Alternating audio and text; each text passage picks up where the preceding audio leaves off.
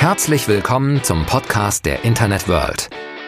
Wir sprechen mit den spannendsten Köpfen und Unternehmen aus E-Commerce und Marketing über die neuesten Branchenentwicklungen des digitalen Handels. Viel Spaß beim Zuhören. Hallo und herzlich willkommen zu einer neuen Ausgabe von Touchpoint. Mein Name ist Ingrid Lommer, Plattformexpertin der Internet World und diese Woche nehme ich keine Folge von Let's Talk Marketplace auf und das lässt mir Zeit, hier beim Touchpoint einen ganz tollen Gast zu begrüßen, mit dem ich mich schon länger mal ausführlich unterhalten wollte. Ich freue mich sehr, dass du da bist. Herzlich willkommen, Stefan Wenzel. Danke für die Einladung. Guten Morgen. Stefan, ich denke, viele unserer Zuhörerinnen kennen deinen Namen. Äh, bist ja seit, ich glaube, über 20 Jahren im deutschen E-Commerce eine Bank, Management-Ebene von Otto, von Max, von Brands for Friends und natürlich drei Jahre lang CEO von eBay Deutschland. Außerdem auf vielen E-Commerce-Bühnen als Speaker unterwegs. Ich wollte dich ja eigentlich auch zur Marktplatz-Convention holen, aber da hat es nicht geklappt, weil der Terminkalender schon zu voll war. Nächste Mal. Genau, das nächste Mal. Und Host bei der K5 Klartext bist du auch noch. Also eine Menge Hochzeiten, auf denen du so tanzt. Welche Themen beschäftigen dich denn in diesem Jahr beruflich besonders? Ja, du, ich dachte ja eigentlich, dass wir jetzt nach äh, zwei Jahren Corona das Licht am Ende des Tunnels sehen und in Form der, der Sonne, aber stattdessen war das tatsächlich ein, ein Zug, der uns entgegenkommt. Insofern äh, kommen wir vom Regen in die Traufe und die Themen, die für viele der E-Commerce-Companies das erste Mal so richtig jetzt äh, im Raum stehen. Die Themen heißen, wie überlebe ich eigentlich sozusagen in einer Phase, in der Nachfrage zweistellig wächst. So, mhm. und jetzt mhm. lasse ich mal diese Corona-Zeitreihenbrüche, die lasse ich jetzt mal bewusst außen vor. Aber selbst wenn ich in die Zeit vor 2019 schaue, dann äh, gucken wir auf jahrelanges zweistelliges Wachstum. Und die Firmen, die jetzt ihre Fixkostenstruktur nicht, nicht haben explodieren lassen, die hatten auch entsprechend die Möglichkeit, dort Ergebnisse zu, zu äh, generieren. Und da ist natürlich jetzt sozusagen, es ist, jetzt ändert sich das. Ne? So, jetzt kommt oben die Nachfrage nicht rein. Jetzt ist die Frage, wie hoch sind die Fixkostenblöcke? Wie kriege ich jetzt auf Effizienz optimiert, ohne dass ich das Kind mit dem Bad ausschütte? Finanzierung wird schwieriger. Das sind auch für viele Firmen, für viele jüngere äh, Companies sind das auch völlig neue Themen. Ne? Die letzten Jahre konnte man sich quasi nicht retten, finanziert zu werden. Und auf einmal ist das alles viel schwieriger. Und das sind Themen, denen man jetzt begegnet. Jetzt bin ich, man sieht es an den grauen Haaren, schon so lange dabei, dass es meine, meine dritte große Krise ist. Ich bin ja im Dotcom Blasen Teil 1 2000 war ja schon dabei, Finanzkrise 2008, Corona-Krise jetzt das. Und die, die das schon öfter erlebt haben, die wissen, das gibt es halt mal, ne? So, das ist immer mal wieder so. Aber da müssen halt andere Dinge passieren. Da muss man mit einem anderen Mindset ran. Und das ist aktuell für viele eine sehr neue Phase.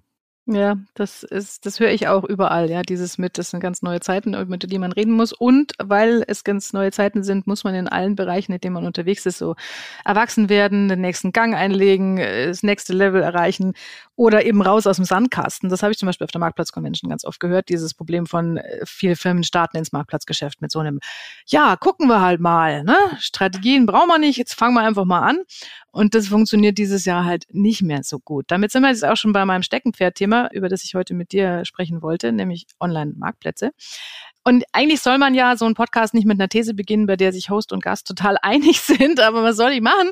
In fast jedem Interview und Gastartikel von dir äh, lese ich, Marktplatz ist die Königsdisziplin im E-Commerce. Und da muss ich halt leider einfach komplett zustimmen. Es hilft ja nichts. Aber vielleicht erklärst du die These mal für den Anfang ein bisschen genauer. Was macht das Marktplatz-Business vielleicht auch in diesem Jahr also besonders schwierig?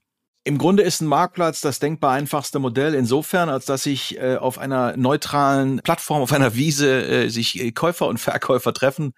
Da gibt es einen Moderator, das ist der Plattformbetreiber und der ist aber eigentlich gar nicht so wichtig, denkt man zunächst. Ne? Solange hm. Käufer und Verkäufer sich handelseinig werden, äh, wächst das Ganze und das ist in der Theorie äh, ja auch so trivial zutreffend.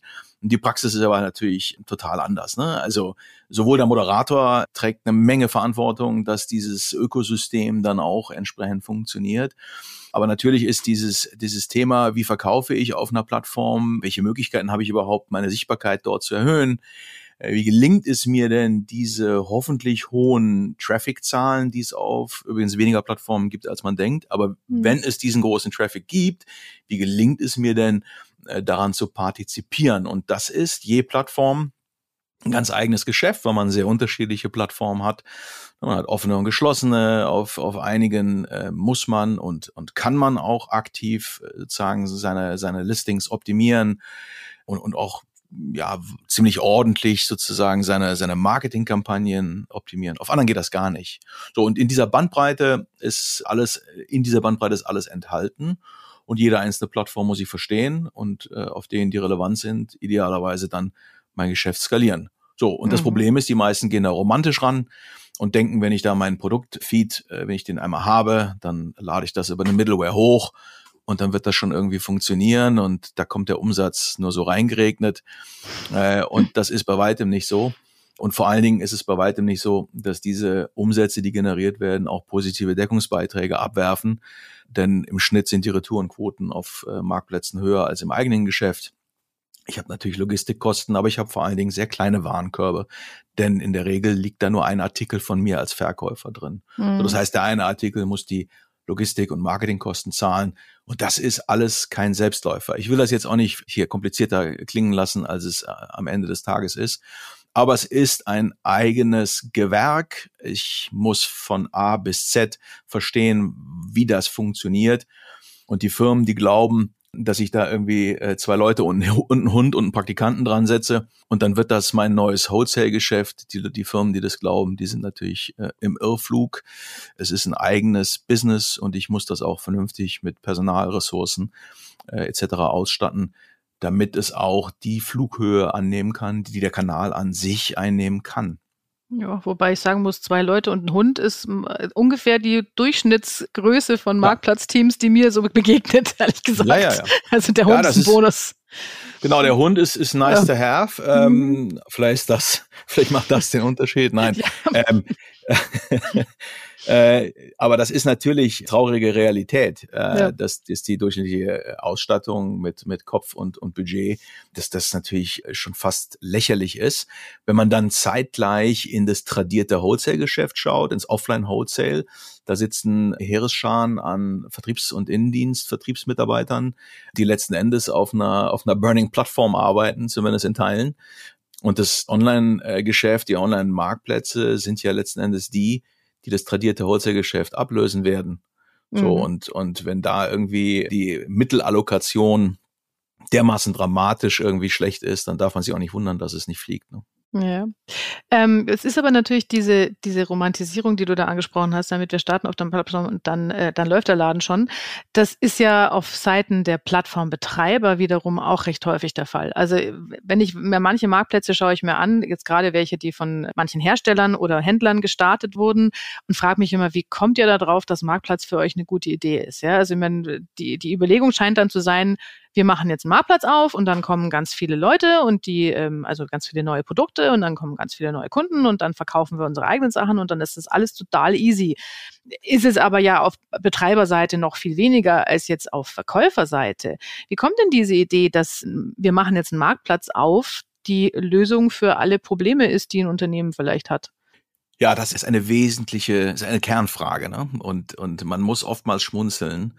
Ähm, das ist irgendwie aktuell das Marktplatz scheinbar auf fast jede unternehmerische äh, Challenge die Antwort ist. Mhm. Früher hat man gesagt, wenn ich nicht mehr weiter weiß, bilde ich einen Arbeitskreis. Heute mhm. ist das der Marktplatz. Und das ist in der Tat ähm, äh, ziemlich illusorisch. Und Teil des Problems ist, dass wir zum einen sehr stark in dem Konzept des Marktplatzes, also in der Technik sozusagen eine Lösung sehen, was natürlich völliger Quatsch ist. Also mhm. dass die, die, die Marktplatzmechanik als solches hat ja noch überhaupt, hat ja an sich überhaupt keinen Mehrwert, solange man damit nicht was Gutes tut. Und jetzt ist ja die Frage, was tue ich denn damit Gutes? So, was bringe ich jetzt an den Markt? Und die meisten glauben, dass unendliche Auswahl, unendliche Auswahl der Schlüssel zum Erfolg ist. Mhm. Und das ist eben nicht so. So, ähm, ein Marktplatz basiert oder sagen wir mal, jede Kategorie kann eine ganz kleine Handvoll der Auswahlspieler vertragen. Also jede, jedes Segment, jede Kategorie kann ein, zwei, drei, vielleicht vier, keine Ahnung, Plattformen vertragen, deren Value Proposition ist, alles anzubieten. Aber dann ist es besetzt. Ja, dann braucht man nicht noch den fünften und sechsten und siebten. Da ist für den User überhaupt kein Mehrwert, auf irgendwo hinzugehen, wo es für diese Kategorie alles gibt. Hm. Und dann stellt sich die Frage, was ist denn jetzt der Mehrwert? So, und wenn es da keine Antwort drauf gibt, dann hilft mir auch nicht, dass ich die Mechanik Marktplatz implementiert habe. Dann habe ich keine Value Proposition, habe ich keinen differenzierendes, wertstiftendes Leistungsversprechen als Plattform. Denn alles zu listen, was es gibt, das gibt es schon. Also fehlt da was und man lügt sich in die Tasche zu glauben, dass jetzt die nächste Angebotsoffensive das Problem löst. Und der letzte Satz dazu, was die meisten schon nicht haben als Einstiegsvoraussetzung, ist ja schon Traffic. Also da fängt es ja schon an, dass dieses mhm. Thema eigentlich schon auf dem falschen Fuß startet. Denn wenn ich heute nur ein paar Millionen Visits irgendwie am Tag habe, dann wird das nicht fliegen. Denn ich brauche eine Nachfragerelevanz, ein Volumen in einer bestimmten Größenordnung, dass es überhaupt attraktiv wird für Verkäufer, sich das anzutun, bei mir sich zu listen und sozusagen den, den Vertrieb äh, zu betreiben. Von daher fangen viele schon aus dem Gatter auf dem falschen Fuß an und glauben dann über das Konzept alleine den Erfolg in der unendlichen Auswahl zu finden. Das sind drei große Irrgläuber. Mhm. Sichtbarkeit ist, sicherlich eins dieser Key Facts, die ein Marktplatz mitbringen muss, damit er irgendeine Relevanz entwickelt. Jetzt gibt es darüber aber natürlich gern Diskussionen. Eine davon gab es auch so beim abendlichen Bier auf der Marktplatz Convention, wo also leidenschaftlich gestritten wurde über das Thema Nischenmarktplätze und was sie bringen oder nicht. Und wir hatten also, wir hatten noch eine Diskussionsrunde dazu, wo unter anderem Limango als klassischer Nischenmarktplatz halt argumentiert hat, okay, wir sind nicht die Größten, wir bringen nicht die Riesenreichweite für euch, aber in manchen Zielgruppen haben wir eine hohe Relevanz Relevanz. Wurde dann dagegen argumentiert, ohne ordentliche Sichtbarkeit, ohne Reichweite bringt ja die ganze Relevanz bei den fünf Hanseln, die dann bei dir gerne einkaufen, überspitzt ausgedrückt natürlich auch nichts. Ist Sichtbarkeit und Reichweite das entscheidende Kriterium und ohne das geht gar nichts und lügen sich da Nischenmarktplätze ein Stück weit in die Tasche? Ich würde es anders formulieren. Der Deckungsbeitrag pro Verkäufer ist letzten Endes entscheidend, weil der Verkäufer zur Überraschung der einen oder anderen Plattform, der Verkäufer ist auf der Plattform, um seine Miete zu zahlen. Mhm. Der macht das aus, aus rein kommerziellen Gesichtspunkten. Jeder Verkäufer will, jeder, jeder, äh, ich sag mal, zurechenbare Verkäufer auf einer Plattform äh, will Geld verdienen. So, und jetzt ist die Frage, wie viel Geld kann er auf einer Plattform verdienen? Nach Abzug aller Variablen, Kosten, Logistik, Marketing etc. Wie viel Geld bleibt hängen? Und ist das jetzt genug, um den Aufwand zu rechtfertigen, den er jetzt hat, um auf dieser Nischenplattform zu traden.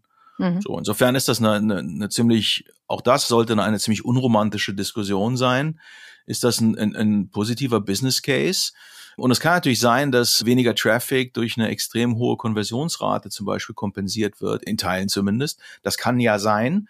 Oder dass die Retourenquoten dann auf der Plattform, warum auch immer, viel, viel besser sind als bei vielen der Großen. Das kann alles sein, sodass also sagen jetzt jetzt nur auf auf Traffic zu gucken wahrscheinlich auch zu kurz springt und ich gebe recht, es gibt auch ich sag mal viel frische Luft im Windschatten der großen, das stimmt. Mhm. Aber die Frage ist, wie kommerziell tragfähig ist das für den jeweiligen Verkäufer, denn um den um den geht es, den den muss ich gewinnen und der muss auf meiner Plattform gut von seiner von seiner durch seinen Aufwand gut leben können. Ne? Mhm. Auf was schaust du da so, wenn du dir Plattformen anguckst und überlegst, das ist jetzt eine, eine, Plattform, aus der könnte was werden oder die hat Potenzial oder die sollte man vielleicht auch einer Marke oder einem Händler empfehlen als zusätzliche Plattform und bei der jetzt nicht. Du machst ja zusammen mit dem Alexander Graf und äh, der Jara Moltan von Spriker immer wieder mal dieses Format auf, auf LinkedIn nennt sich Unrequested Consulting. Ich finde das ganz wunderbar. Also allein auch diese Idee mit ungefragte Beratung finde ich toll.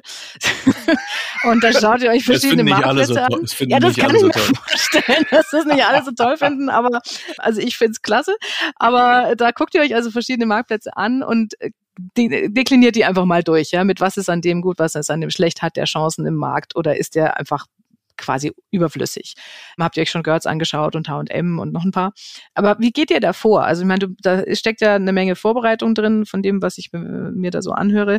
Wenn du dir den Marktplatz anguckst und du wirst sie ja nicht anrufen und sie nach ihren jeweiligen Conversion Rates fragen oder wenn, dann werden sie wahrscheinlich nicht antworten. Also wie gehst du daran, um zu sagen, der Marktplatz taugt was und der nicht? Also beim Unrequested Consulting ist es tatsächlich eher eine strategische Flugbahn, auf der wir da unterwegs sind. Mhm. Ähm, wir schauen uns von außen an, was, was ist eigentlich die Proposition, was vermuten wir, ist die aktuelle Phase der Company und was vermuten wir, ist die Intention hinter dem, was wir da gerade irgendwie beobachten können. Ne? Mhm. So, und äh, bei so Themen wie, wir haben da über Girls zum Beispiel gesprochen oder H&M, ne, dass H&M jetzt Fremdmarken auf die Plattform mhm. nimmt, im ersten Schritt sogar als selber sogar als Verkäufer. Ne? Also es ist nicht mal ein Marktplatz, es ist eher ein mhm. Wholesale-Modell, was sie im ersten Schritt gemacht haben.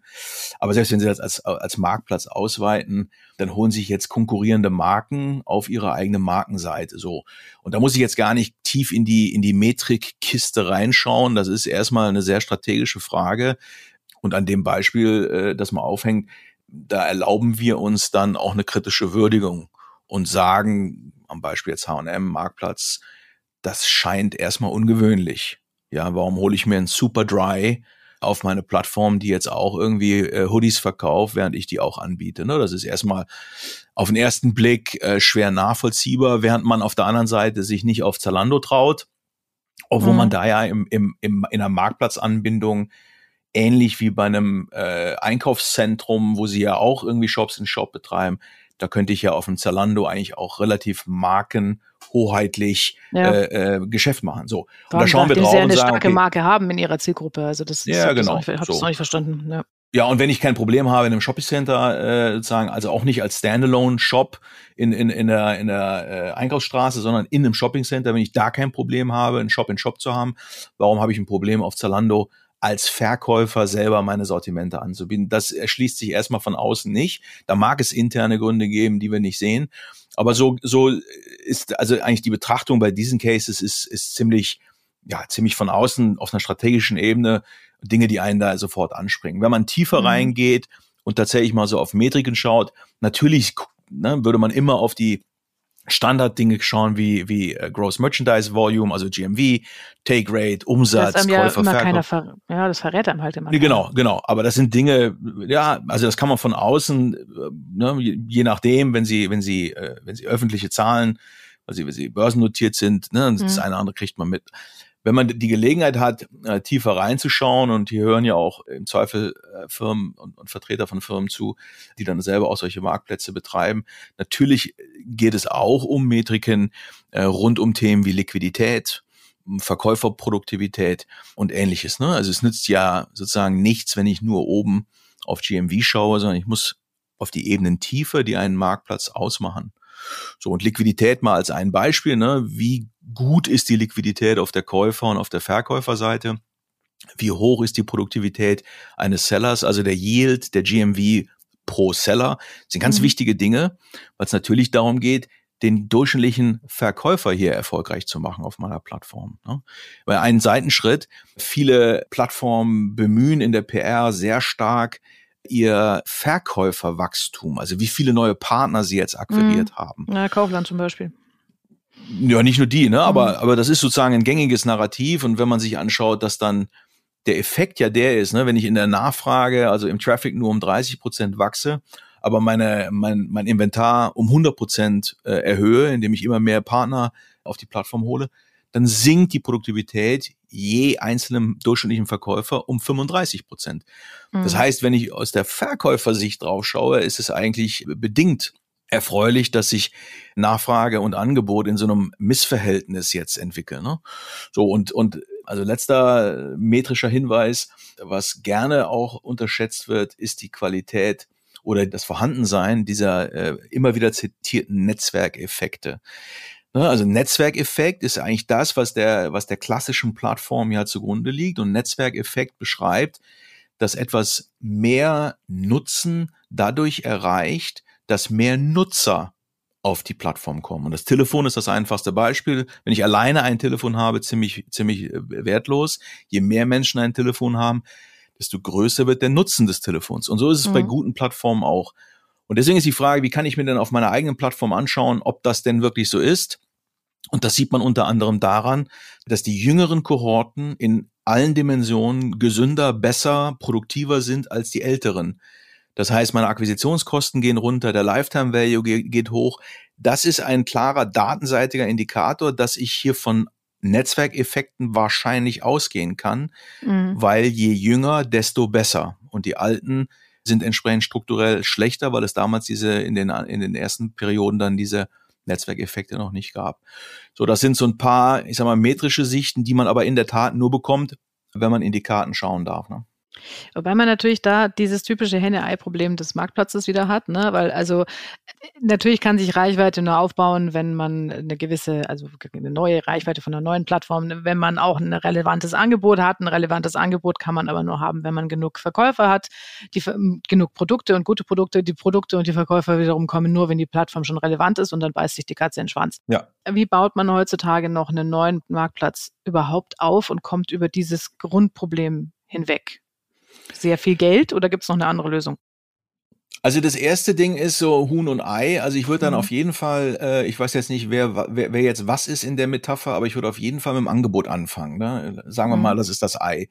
Dann würde ich mit dem Ei, dem Angebot anfangen, weil es natürlich einfacher, einem B2B-Kunden einfacher zu vermitteln ist, was man vorhat, auch wenn es noch nicht sichtbar ist, als einem Endverbraucher oder einer Endverbraucherin. Also ich kann den Traffic, den ich akquiriere, schlecht auf eine leere Plattform schicken und, und einen Banner aufschalten und sagen, hier kommt aber demnächst was Tolles. Also das funktioniert so rum nicht. Mhm. Das heißt, ich muss eigentlich zwangsläufig immer mit dem, mit dem Thema Angebot anfangen. So. Und jetzt ist aber Angebot genau das Ding. Die Frage ist ja, was ist das Leistungsversprechen, was ich aus diesem Angebot denn jetzt an den Markt bringen möchte?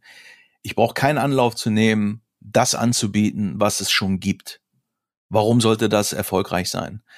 Die Frage ist also, was, was ist, was, was fehlt jetzt in einem Markt, der mit 50 Prozent Marktplatzanteilen, aber stark dominiert durch eine einzige Plattform?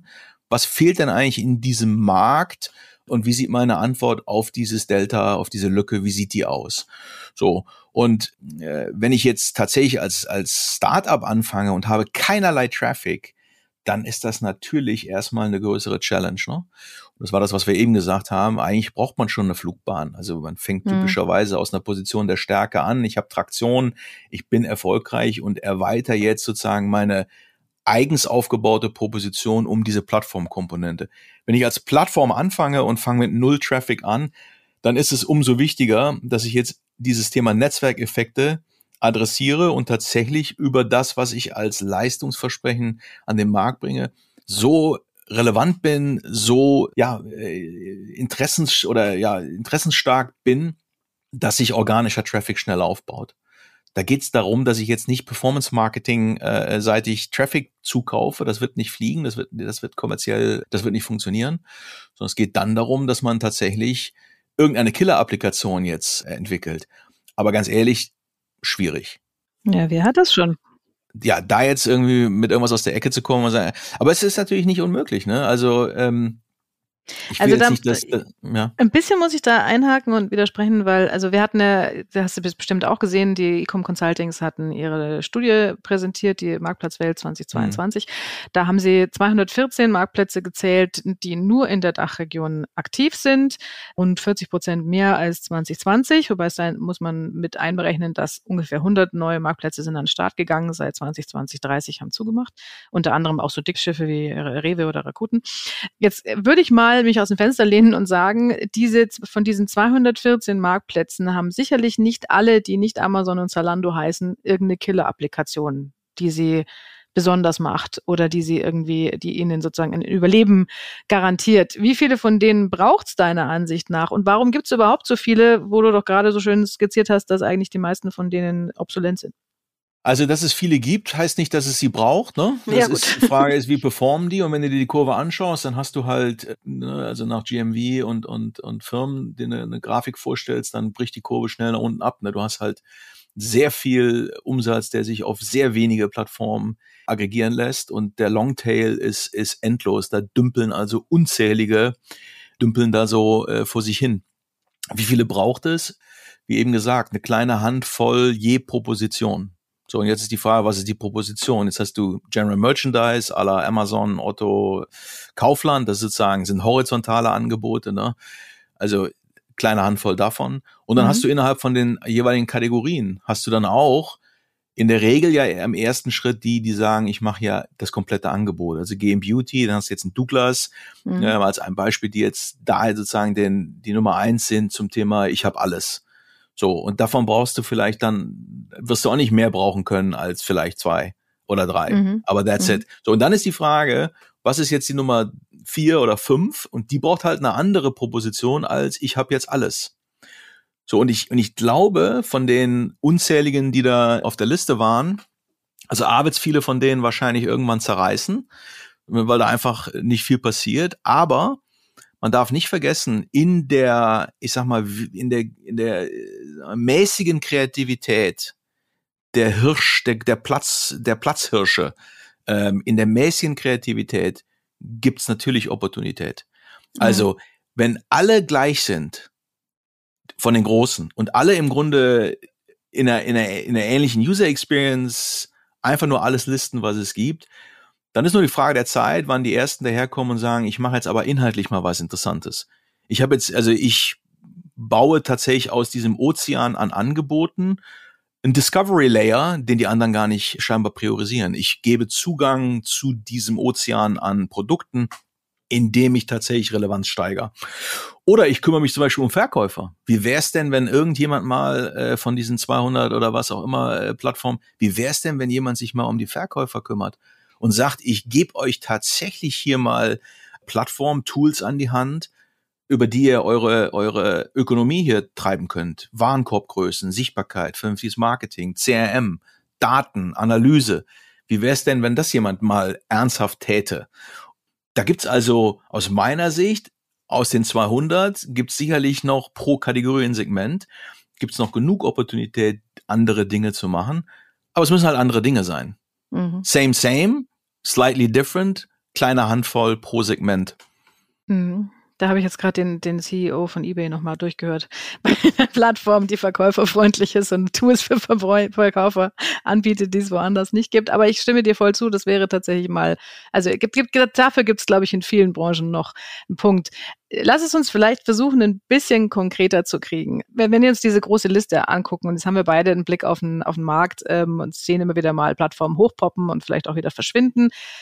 Gibt's denn, gibt's so Marktplätze, bei denen, die vielleicht vor kurzem aufgetaucht sind, bei denen du dir denkst mit, hm, also entweder die haben dich überrascht oder du denkst dir, ja, da kommt jetzt wirklich was Neues oder was, was äh, vielleicht Bestand haben könnte. Ich fange mal an, okay? Ich sag mal Decathlon die hauen mich gerade ganz schön um, ehrlich gesagt, weil ich mir dachte, okay, im Sportbereich, da hat Amazon tatsächlich Defizite, da haben sie nicht kein besonders gutes Sortiment, da könnte so ein, so ein Marktplatz, der von einem star aus einer starken Position, aus einer starken Handelsposition rauskommt, echt was reißen.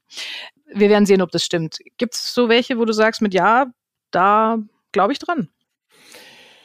Also spannend finde ich erstmal die, die aus diesem originären Netzwerk Gedanken, Netzwerkeffekt-Gedanken raus entstehen. Also die versuchen dieses, ne, diese Mechanik de, der Netzwerkeffekte äh, zu nutzen. Mhm. Ich will jetzt gar nicht, ich weiß gar nicht, ob die erfolgreich sind oder nicht, aber, aber einfach mal zwei Beispiele, ne? Und, mhm. und äh, vielleicht lustig, dass ich die, die jetzt wähle. Aber es gibt in England einen, einen Marktplatz, der heißt The Storefront und einen mhm. anderen, der heißt Tag Venue. Das sind also zwei, zwei Konzepte, die auf Basis von, von der Idee der Netzwerkeffekte versuchen, physische Flächen, die leer stehen oder, oder äh, genutzt werden können, an Mann oder Frau zu bringen. So, das können Stores, Pop-up-Stores sein oder oder Event-Locations. Mhm. So, ich finde das Thema Stationärfläche kann man mir glaube ich jetzt nicht unterstellen, dass ich da jetzt unbedingt ein großer Protagonist äh, für bin. Aber ich will nur mal das Prinzip daran deutlich machen und das sind zumindest in der auf der auf der abstrakten Ebene sind das aus meiner Sicht gute Ansätze, weil man sagt, okay, hier kann ich hier kann ich ein Problem lösen. Da gibt's Flächen und keiner weiß, wo die sind und keiner hat Zugang zu diesen und weiß gar nicht, wie er die findet. Und es gibt auf der anderen Seite gibt es eine Menge Leute, die sagen, ich brauche einen Pop-up Store, ich habe eine Veranstaltung, ich will ein Event machen, irgendein Experience-Ding, irgendwas. So, das zusammenzuführen, Nutz, mehr Nutzen entsteht durch mehr Nutzer und zwar sowohl die, die da ihre Dinge anbieten und die, die die dann mieten wollen.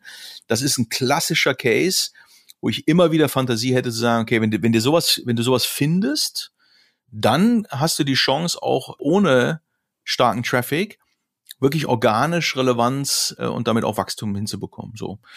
Das zweite, was ich spannend finde, und das ist überhaupt nicht neu, das sind aber tatsächlich Ansätze, die Probleme lösen, die andere bisher nicht gelöst haben. Und StockX ist nun wirklich nicht neu und, und das mhm. kennen wahrscheinlich alle, die zuhören. Oder Goat ist, ist glaube ich, dann so ein Konkurrent und, und Nachahmer in Teilen.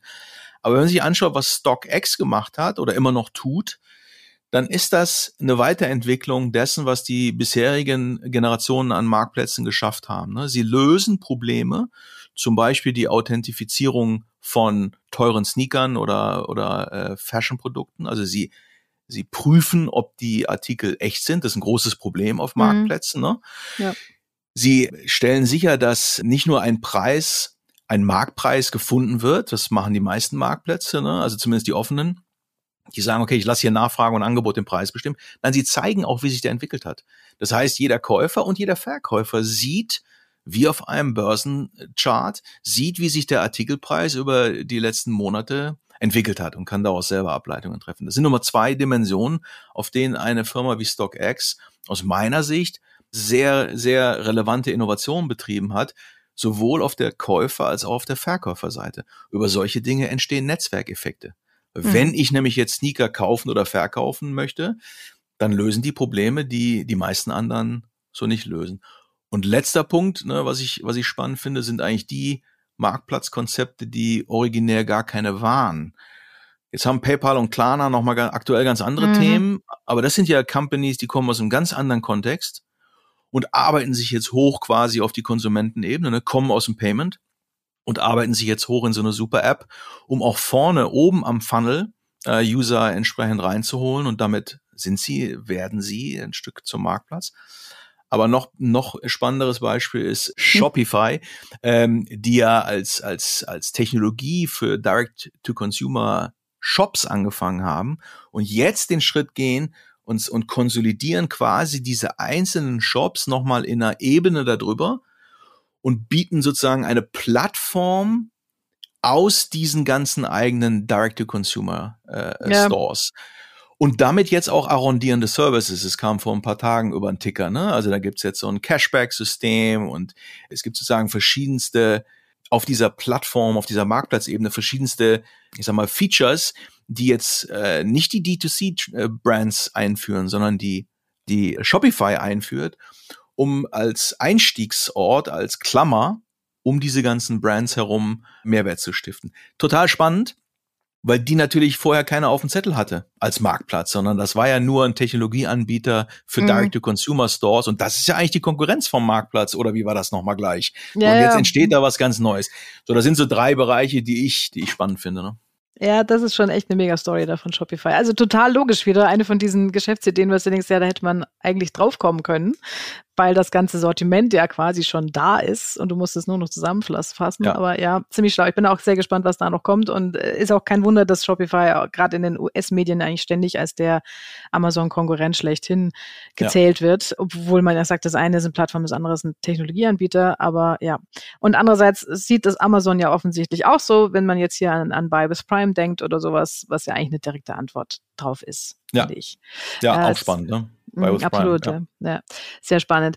Das bringt mich jetzt vielleicht noch zu äh, meiner letzten Frage, bevor unsere Zeit langsam abläuft. Mhm. Aber vielleicht können wir so ein bisschen Beyond Marktplatz schauen. Jetzt hattest du schon ein paar Beispiele gezeigt von, von Plattformideen, die jetzt nicht mehr so aussehen wie ein klassischer Marktplatz oder die aus einer anderen Grundidee geboren worden sind, wie bei, bei Shopify.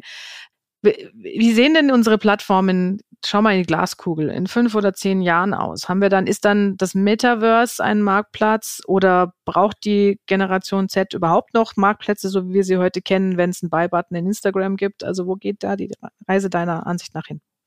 Ja, das mit den Glaskugeln ist immer so ein Ding, hm. ne? Die sind ja, ja, die sind so ja sehr rar. Ne? Intransparent. Ne?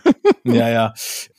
Also ich glaube, ein belastbares Szenario ist, dass wir eine ziemliche Entkoppelung dieser einzelnen Ebenen von Zugang und Sichtbarkeit auf der einen Seite zu Transaktion und Abwicklung auf der anderen Seite sehen. Ne? Und wir kommen ja eigentlich, auch die Marktplätze heute kommen ja noch stark aus dieser Destination. Ne? Ich gehe auf die URL oder ich mhm. mache die App auf und bin an diesem Ort. Das ist aber zumindest eine Wette, die nach vorne ja nicht so auf, weiter aufgehen muss. Ne? Also es ist ja durchaus, die Fantasie kann man ja entwickeln dass wir eigentlich eher von so einem Distributed Commerce Modell gedanklich ausgehen können, dass alles perspektivisch transaktional, jede Fläche, jedes Werbemittel, jedes Bild im Grunde eine Transaktion äh, triggern kann. Ich muss mhm. also nicht zu einer Destination, sondern ich konsumiere Content in, in wo auch immer und wie auch immer. Und jetzt müssen wir nur mal einen Schritt noch weiter denken. Also es muss ja nur Apple jetzt mal mit vernünftigen augmentierten Realitätsbrillen auf den Markt kommen. Alle lachen heute immer, wenn wir über AR, VR sowieso, aber auch über AR reden. Abwarten, ne? mhm. abwarten, bis irgendeiner das Ding irgendwie salonfähig macht. Und Apple äh, hat da einen guten Track Record, auch komische Kopfhörer und was weiß ich was alles salonfähig zu machen. Also von daher muss nur so einmal was passieren, dann sind wir auf einmal auch mit so einem Head-Up-Display unterwegs, wie wir das aus dem Auto kennen. Das haben wir auf, einfach auf der Brille. Und wenn man sich überlegt, dass augmentierte Realität im Endeffekt ja auch ein Stück weit jede Fläche zu einer, zu einer Interaktionsfläche macht oder machen kann, oder jedes, ich sag mal, digitale Asset, was ich mir anschaue, dann in sich auch transaktionsfähig wird, dann ist das Thema, was sehe ich und will kaufen, ziemlich schnell, ziemlich entkoppelt von einer URL, einer App, einer Domain. So, und deswegen ist, glaube ich, ein, ein interessantes Szenario, wie schnell gelingt es mir, das auch in meinem eigenen Kopf und in meiner Company ein bisschen zu trennen. Ich brauche also Sichtbarkeit durch Brand, durch intellektuelle Property, mhm. durch Relevanz. Ich muss also, ich muss vorne, muss ich mitspielen, indem ich gute Produkte habe und als Marke extrem relevant bin. Denn alles wird kaufbar sein, nur wer will mich kaufen? Wer ist interessiert an, an dem, mhm. was ich da mhm. erzähle? Es nützt halt nichts mehr, ein Product Thumbnail irgendwo als Banner rumfliegen zu lassen, sondern ich muss der, das, was James Bond mit Omega und mit Range Rover macht, das muss man sich mal, so geht das ja weiter. Ne? Jetzt schaue ich mir irgendein, irgendein YouTube-Video an und die sehen gut aus und die haben einen Pulli an, dann kann ich den natürlich da direkt kaufen. Nur welchen Pulli haben die an? ich muss halt der Pulli sein, ich muss die Tasse sein, ich muss das Mobile Phone sein. Ich, ich muss halt stattfinden, wenn der Influencer da mit dem Fahrrad rumfährt und man kann das Fahrrad kaufen, ja, dann sitzt der halt aber nur auf einem einzigen Fahrrad. So, welches Fahrrad hat der denn unter sich? Ja, das ist halt das, was im Zweifel bezahlt wurde oder was, was der Hot Shit ist. Also wird, wird sehr stark über Brand, Intellectual Property, Produktrelevanz und sowas äh, wird es auf der einen Seite gehen. Und dann habe ich losgelöst davon die Abwicklungstransaktionsebene. Da geht es um Effizienz, da muss ich operativ exzellent sein, das muss alles funktionieren, das muss ich einfach gut bedienen, was dann hoffentlich vorne reingekommen ist. Das würde ich aber gedanklich tatsächlich so in diese beiden Blöcke mal trennen. Und das ist in der etwas milchigen Glaskugel zumindest ein Szenario, was ich jetzt nicht für total abwegig halte, aber mit, mit weitreichenden Konsequenzen, wie wir arbeiten und, und wie wir über unseren E-Commerce nachdenken. Mhm. Ja, das, also diese Trennung zwischen hier Brand auf der einen Seite und eben der eigentlichen, den Prozessen auf der anderen Seite mhm. und wo die Prozesse stattfinden, das wird sich deutlich ausweiten. Da würde ich vielleicht tatsächlich auch noch Voice Commerce mit dazu werfen ja. in den Ringen, wenn schon, wenn ich mal meine Kinder dabei beobachte, wie die Sachen suchen. Geschrieben mhm. wird ja gar nicht mehr, es wird nur noch gefragt. Also da kommen interessante Sachen und da muss man dann wohl sagen, da ist Shopify mit seiner Idee von wir ähm, konzentrieren uns auf die Technologie und nutzen die in alle möglichsten Varianten aus, aber die Inhalte kommen von den Brands selber. Äh, ist wahrscheinlich ja. gar nicht so blöd. Naja, Stefan, ich danke dir. Das war ein spannendes Gespräch über mein Steckenpferd-Thema. Hat sehr viel Spaß gemacht. Ich wünsche dir auf jeden Fall eine gute Fahrt zu K5 und dann hört man sich hoffentlich bald mal wieder zum Thema Marktplätze oder auch zu einem anderen. Vielen Dank, Vielen Dank. Spaß gemacht. Ja, tschüss. Tschüss. Und das war's für heute mit dem Podcast der Internet World. Wir sagen danke fürs Zuhören, bleibt uns treu und bis bald zur nächsten Folge.